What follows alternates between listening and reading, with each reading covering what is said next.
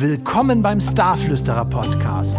Hier verraten die Stars ihre Erfolgsgeheimnisse. Sie nehmen uns mit hinter die Kulissen und wir erfahren Dinge, die normalerweise im Verborgenen bleiben. Ich bin Sören Jansen. Viel Spaß beim Zuhören. Mickey Krause gilt als der Erfinder der Ballermann-Musik. Seit Jahren tritt er auf den größten Festivals des Landes auf und auf Mallorca und zahlreiche Hits nennt er sein eigen. Wie zum Beispiel Geh doch zu Hause, Schatzi schenk mir ein Foto, Ich bin Solo oder Nur noch Schuhe an. Im Starflüsterer Podcast erzählt der erfolgreiche Partystar, dass er im jungen Alter von 15 Jahren bereits genau wusste, einmal bei Wetten das aufzutreten. Er nimmt uns mit zu den Anfängen seiner Karriere und ganz brandaktuell berichtet er von seinem Treffen mit Jens Spahn. Hört selber, was Mickey Krause noch so alles zu sagen hat und erlebt die Situation, wie ein Ballermann-Star sogar einmal weinen musste. Viel Spaß mit Mickey Krause. Hallo Mickey, freue mich, dass du hier bist bei uns. Ja, hallo Sören, schönen guten Tag, schön, dass ich hier sein muss. ich habe gehört, du bist unterwegs in Richtung Norddeutschland. Du fährst in Urlaub, richtig? Äh, nein, Urlaub nicht, weil ich seit dem 13. Äh, März Urlaub mit Beginn der Corona-Krise. Das heißt, äh, ich verlagere momentan meinen Wohnsitz in Richtung Nordsee. Und äh, ich äh, bin glücklicher Besitzer einer kleinen Immobilie an der Nordsee und da waren wir relativ häufig in den letzten Wochen und Monaten, wenn es denn möglich war. Sehr schön, ja, das bietet sich ja auch an bei diesem Wetter. Aber lass uns mal ein bisschen über Musik sprechen.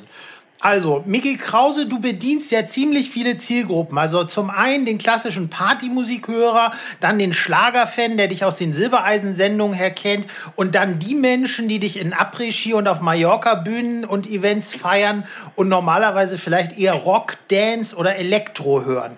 Wie schafft man es, so viele Zielgruppen zu vereinen? Ähm, da äh, kann ich dir letzten Endes keine äh, ähm, genaue Info geben, äh, keine richtige, wirklich äh, plausible Antwort drauf geben. Fakt ist aber, ich gelte ja seit äh, oder 1999 galt ich als der Erfinder der Ballermann-Musik.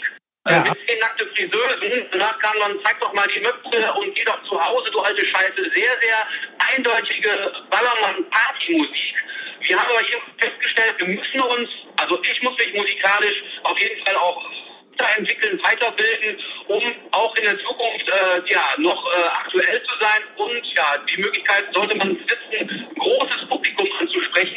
Beispielsweise mit Schatzi schenkt ein Foto ist mir das natürlich gelungen, weil da waren auf einmal Türen geöffnet, die jahrelang verschlossen waren, durch zum Beispiel Songs wie Führer pro Mexiko, Jan Willemann Otze, da landest du nicht beim Silbereisen, dann landest du auch nicht im Fernsehgarten, dann landest du halt eben in der Ballermann-Hit-Sendung, aber natürlich mit Schatzi schenkt ein Foto, ähm, ja, damit landet man auf einmal in großen Formaten und auch das ältere Publikum, was ja nicht so äh, unterschätzt ist, äh, hat auf einmal Zugang zu meiner Musik bekommen.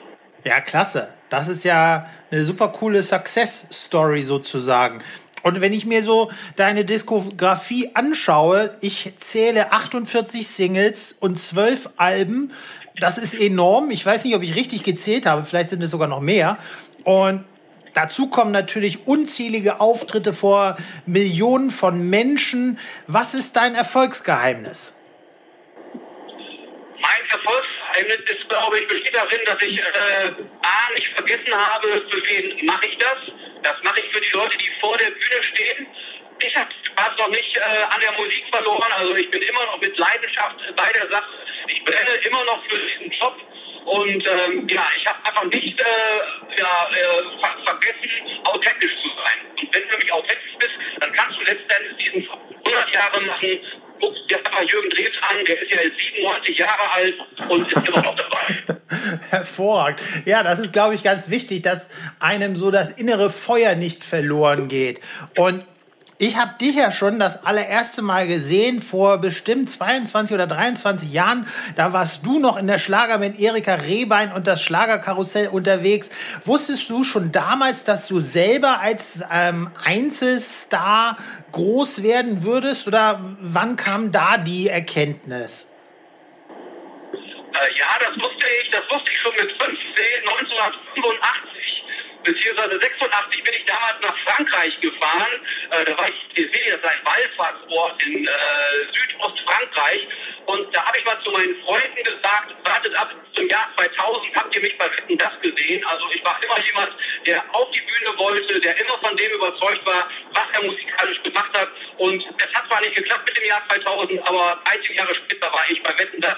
Und dieser Baustein Erika Rehbein war ein Baustein von vielen. Äh, es gibt auch viele Leute, denen ich halt eben maßgeblich meine Karriere zu verdanken habe. Und dieses Projekt Erika Rehbein hat definitiv beigetragen. Ja, klasse. Da, das heißt, du hast da regelrecht schon als junger Mensch eine gewisse Vision gehabt von dem, wo du hin willst, wenn man das so sagen kann, oder? Ja, absolut. Also ich habe ja schon mit 15 auch in der in der äh, Schulband gesungen. Ich habe mit 15 meine erste eigene Band gehabt. Sie hieß The Solution mit vier Jungs aus meinem Dorf. Und äh, ich war im Grunde derjenige, der auf der Bühne stand und den ganzen Laden irgendwie abgerissen hat. Das war schon 1950, 86 so. Ich hatte ein Schlüsselerlebnis 1986. Das war ein Talentwettbewerb in der Eissporthalle in Rhein. 13 äh, unterschiedliche Acts durften auftreten und wir waren der zwölfte Act und bei uns war wirklich innerhalb von wenigen Sekunden stand die ganze gute Kopf und alle sind ausgerastet und wir waren der einzige Act, bei dem auch Zugabe gerufen wurde. Das lag nicht daran, dass wir einen so geilen Song hatten, das war einfach so, dass ich ja die Gabe besessen habe, das Publikum zu unterhalten äh, und auf links zu treten. Klasse. Ähm, sag mal, Gibt es denn irgendeine Art von Motivator oder Antrieb, den du hast? Sind das jetzt, du hast schon gesagt, die, die, Leute, die vor dir stehen im Publikum, ist, kann man das so sagen oder gibt es noch was anderes? Also die Menschen, die natürlich vor der Bühne stehen, sind ganz klar äh, meine, äh, meine Motivatoren. Das sind die Leute, für die ich diesen Job mache. Ähm, aber ich sag mal so, jeder ähm, setzt sich Ziele und äh, ich hatte jetzt irgendwie nie das Ziel, Deutschlands erfolgreichster Stimmungssänger zu werden, aber ich bin das ja momentan nun mal äh, und ich hoffe, dass ich auch noch lange bleiben werde. Kannst du dich an deinen skurrilsten Auftritt erinnern? Entweder vor der Bühne oder ob das Backstage irgendetwas so Außergewöhnliches passiert ist, was du unbedingt mit uns teilen musst? Äh, ja, ich erinnere mich immer wieder gerne an meinen allerersten Auftritt in, äh, in äh, in Fechter auf dem Stoppelmarkt. Den Stoppelmarkt gibt es ja seit vielen, vielen Jahren. Und ich bin 1999 damals mit den zehn Akten Friseusen das erste Mal da aufgetreten. Es war eine sensationelle Show. Seitdem wurde ich auch dieses Jahr wieder gebucht. Also wirklich, dieses Jahr wäre das äh, 21. Mal gewesen. Ja. Und nach meinem Auftritt habe ich eine Autogrammstunde gegeben. Und vor mir stand eine Frau, Zigarette in der Hand und äh, Glas Bier äh, in der anderen Hand. Ja. Äh, das war nicht schlimm. Das Problem war, sie brauchte einen fürchterlichen Bauch und ich habe gefragt, sind Sie so dick oder sind Sie schwanger? Sag, ja, äh, ich bin schon längst drüber, sagt die Frau. Das heißt, sie war im neunten Monat und äh, hat Zigaretten geraucht und äh, Bier getrunken. Äh, das war ein sehr äh, interessanter Moment und ich habe immer mal recherchiert, was ist aus dem Kind geworden. Ich denke, nicht viel. Oh mein Gott, das ist ja äh, skurril auf der einen Seite, aber ja auch beängstigend, dass es sowas gibt. Also das, das, sowas sieht ja kein normaler Mensch, der einem einen normalen Job nachgeht. Das ist ja unfassbar. Nein, und das, und das, das, äh, das Erstaunliche ist, da gibt es wirklich ein Foto von und äh, ich muss mal wieder raussuchen. Ich werde dann irgendwann auf Facebook und Instagram posten. Äh, die Frau will ich dann irgendwie unkenntlich machen. Aber ja, dieses Bild gibt es wirklich, da, da denke ich immer wieder dran. Das kann ich anbieten auf Montagabend, hochschwanger, mit äh, Fluppe und Glas Bier am Hals äh, zu einer Veranstaltung geht. Ei, ja, ei, ei. Geschichten, aber wir uns auf der anderen Seite nicht vor. So aufregend ist unser Leben ja gar nicht, weil wir sind ja auf der anderen Seite nicht nur Stimmungssänger, sondern auf der anderen Seite auch Familienvater, Ehemann. Und ähm, von daher fährt man ja nach den Jobs auch relativ schnell wieder nach Hause und äh, ja, alles ist gut. Absolut. Absolut, ganz genau richtig. Ähm, du, ich meine mich zu erinnern, dass du großer YouTube-Fan bist und Fan von der britischen Indie-Rockband The Editors.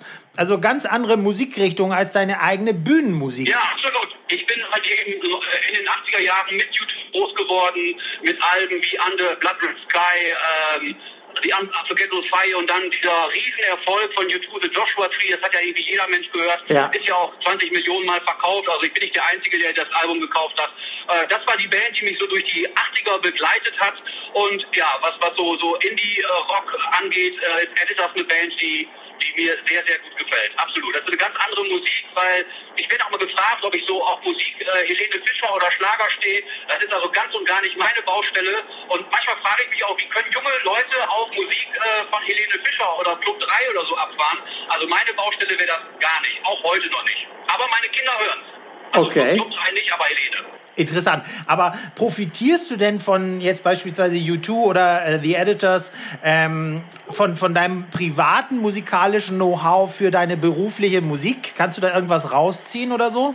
Ähm, ja, da kann man sich ja immer was rausziehen. Also ich glaube, so Bono ist ja ein Mann, der unheimlich viel Ausstrahlung hat, äh, mega Charisma hat und äh, vielleicht stelle ich mich nicht als Stimmungssänger auf die Bühne, so ich bin vielleicht der Stimmungssänger mit äh, gewissen äh, Rock'n'Roll-Ambitionen. Also ich sehe meine Show als, als Rockshow und nicht äh, als Party. Vielleicht bin ich so, ja, es gibt ja Leute, die nennen mich den deutschen äh, Robbie Williams der Partymusik. Vielleicht bin ich so ein Zwischending aus all dem. ja, das ist auch eine gute Beschreibung. Da ist von jedem etwas drin. Das ist ja klasse.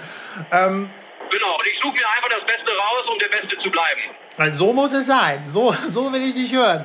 Sag mir mal, ähm, hast du denn jemanden aus Deutschland oder aus einem anderen Genre oder, ähm, ähm, oder gerade einen neuen internationalen Act, den du gerade folgst oder den du hörst, so was ganz Aktuelles, was es noch nicht so lange gibt? Äh, ja, aktuell äh, habe ich mir das äh, neue Album von Alanis Morissette gekauft, also als physischen Tonträger. Ich habe es mir vorher äh, natürlich auch auf äh, Spotify angehört und ich finde, wenn ein Album gut ist, dann äh, ist es für mich eine Verpflichtung, ein Album auch zu kaufen. Ich will es in der Hand halten.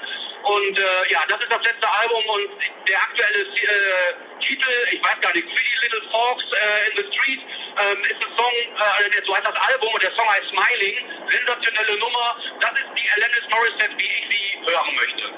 Okay, cool. Ja, die ist ja auch schon ewig im Geschäft, aber das ist dann ja auch immer toll, wenn man dann äh, jemanden wiederentdeckt von den Alten. Ähm, Micky, du hast als einer der wenigen Künstler Jens Spahn getroffen vor ein paar Tagen. Wie kam es zu dieser Begegnung?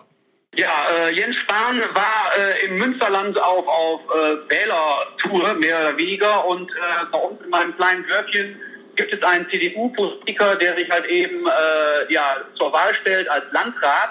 Und da gab es halt eben eine kleine Veranstaltung, eine Infoveranstaltung mit Bratwurst und mit alkoholfreien Getränken.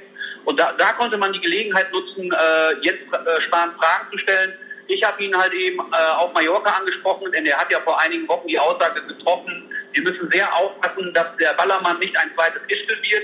Da habe ich ihm ganz klar gesagt, dass das äh, keine, keine gute Aussage war, denn dadurch gab es halt eben wieder ganz, ganz viele Stornos. Viele äh, Urlauber haben äh, ja einfach keine Lust gehabt, nach Mallorca zu fliegen. Äh, aber ihm fehlten einfach äh, die Informationen, weil machen wir uns nichts vor, es hat dort keine Party-Exzesse gegeben. Äh, es gab keine Ausschreitungen äh, am, am 11. Juli in der Bierstraße. Das wurde einfach von den Medien falsch, falsch dargestellt. Das habe ich ihm so mitgeteilt. Und ähm, daraufhin sagte er auch zu mir, ja, ich glaube, ich muss in Zukunft schon mal ein bisschen genauer darauf aufpassen und achten, was ich sage und was ich nicht sage. Da habe ich zu ihm gesagt, ja, bei mir ist das auch so, ich bin seit 22 Jahren in diesem Geschäft und ich muss auch immer genau überlegen, was ich nicht sage, äh, was ich, und was ich, was ich sage und was ich nicht sage, weil jede falsche Aussage kann eine zu viel sein äh, ja, und uns das Genick brechen. Ähm, und das zweite Ding war halt eben, äh, ja, die Veranstaltungsbranche, seine Aussage, die Veranstaltungsbranche äh, ist nicht systemrelevant und am verzichtbarsten.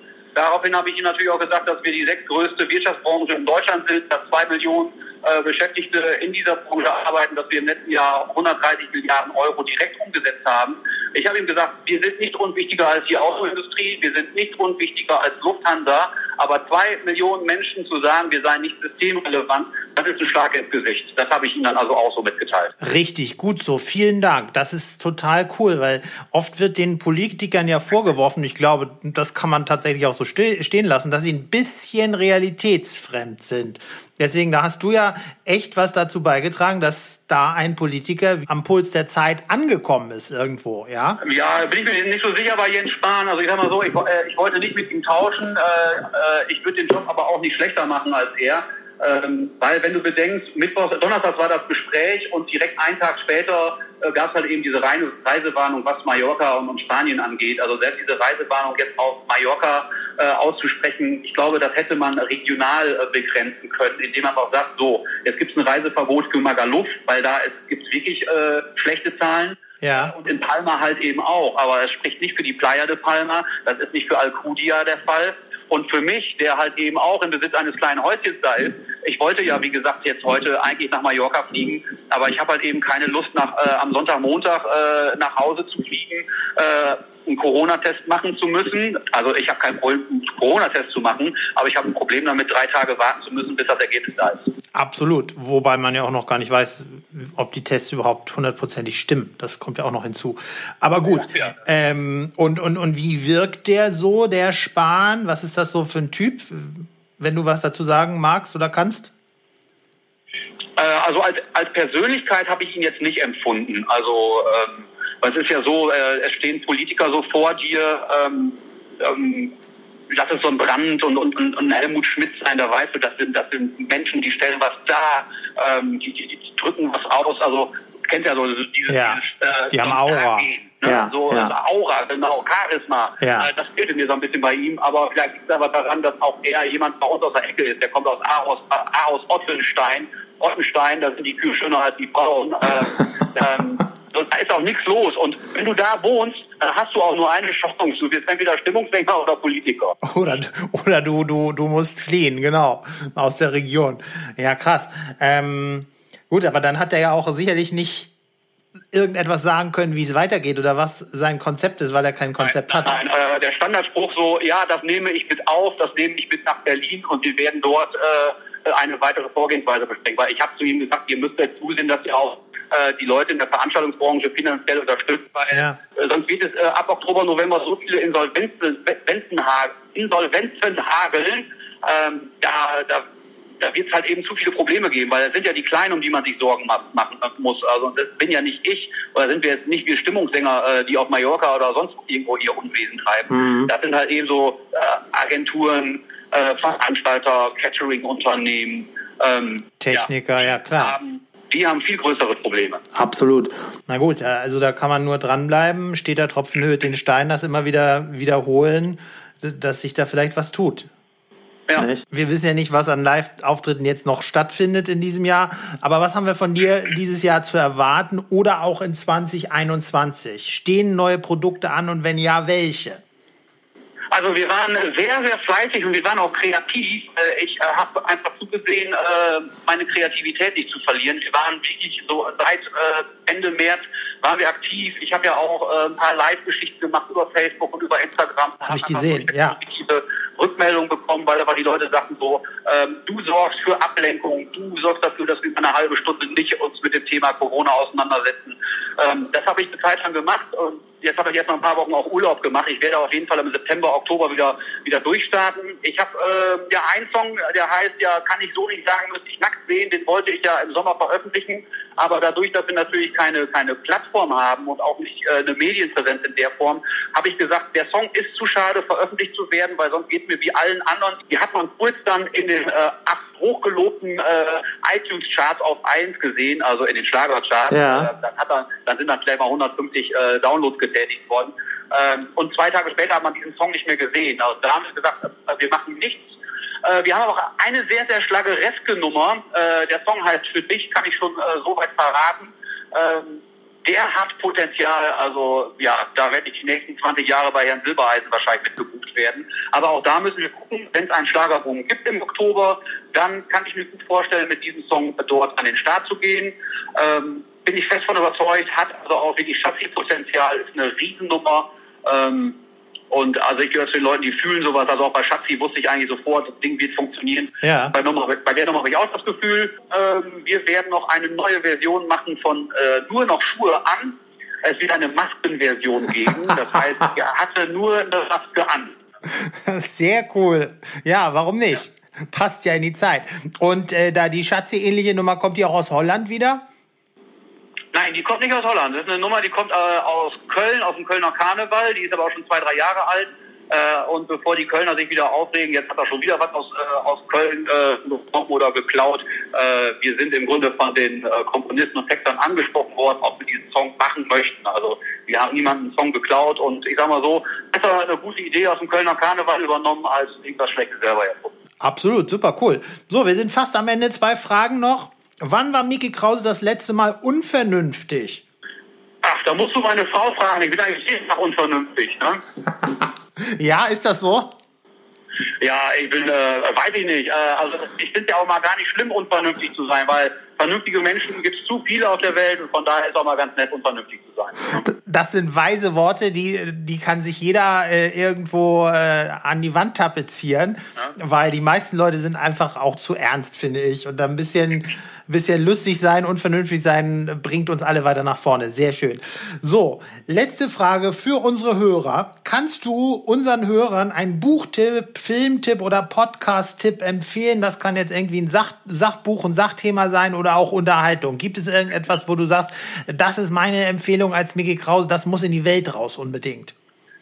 Also äh, Podcast ist ehrlich gesagt überhaupt nicht mein Ding. Also ich habe natürlich Podcasts gemacht äh, jetzt in der Corona-Zeit. Ja. Ich dachte aber erst Podcast, das, das ist bestimmt was Versautes. Dann habe ich festgestellt, das ist gar nicht versaut. Ähm, Noch nicht. Also ich, ich bin zum Beispiel auch niemand, der Hörbücher äh, hört. Es gibt ja ganz viele Leute, die sitzen auf der Autobahn und äh, hören den ganzen Tag Hörbücher. Und ich finde, Hörbücher sind ja sowas ähnlich wie die Podcasts. Ja. Ähm, also wie gesagt, kann ich, also podcast-technisch kann ich nichts äh, empfehlen. Vielleicht für meinen Kumpel Atze Schröder, von meinem Kumpel Atze Schröder, äh, zärtliche Cousinen, könnt ihr auch mal reinhören, ist mal ganz nett, kommt einmal die Woche mit, äh, mit seinem Kumpel Till. Und ansonsten eine Buchempfehlung. Ich empfehle das Buch äh, The Green Mile. Und wer keine Lust hat, das Buch zu lesen, der schaut sich einfach den Film mit Tom Hanks an. Ah, hervorragend. Ja, das geht ja auch. Ist Buch besser oder Film besser? Äh, das Buch ist besser. Ähm, aber man muss ehrlich sagen, der Film ist fast eins zu eins umgesetzt. Ich habe, äh, ich bin ganz ehrlich, äh, ich habe sowohl bei dem Buch geweint als auch bei dem Film. Krass. Dass mir so da ging und also das ist wirklich ein Buch, äh, das bringt dich zum Heulen und äh, ja, auch ein bisschen Krause darf ja mal heulen. Super. Das sind coole Abschlussworte. Heulen ist ja auch das Normalste der Welt. Vergessen die Leute da draußen leider immer. Vielen Dank, dass du dabei warst. Ich wünsche dir jetzt eine schöne Zeit oben an der See. Und ähm, ja, wir erwarten äh, gespannt deine neuen Hits. Ja, da freue ich mich auch drauf. Also ich bin heiß, äh, die Dinger rauszuhauen und die zu präsentieren und natürlich den Leuten wieder äh, um die Ohren zu hauen. Also ich bin heiß für die Bühne, ich freue mich drauf. Aber wir müssen einfach alle noch ein bisschen Zeit mitbringen und ganz wichtig ist einfach, dass wir in der Zeit den Humor nicht verlieren. Absolut, das sind gute Worte. Vielen Dank und alles Gute. Ja, wünsche ich dir auch. Und munter bleiben. Bye, bye. Tschüss. Dankeschön. Bis dann. Ciao. Tschüss. Das war der Starflüsterer Podcast. Vielen Dank fürs Zuhören. Weitere Informationen bekommst du auf starflüsterer.com. Alles Liebe, alles Gute, dein Sören Jansen. Übrigens, wir sehen uns live auf der Bühne am 30. Oktober in Hamburg beim Personality Late Night Festival im Stage Club. Ich freue mich auf dich. Ciao.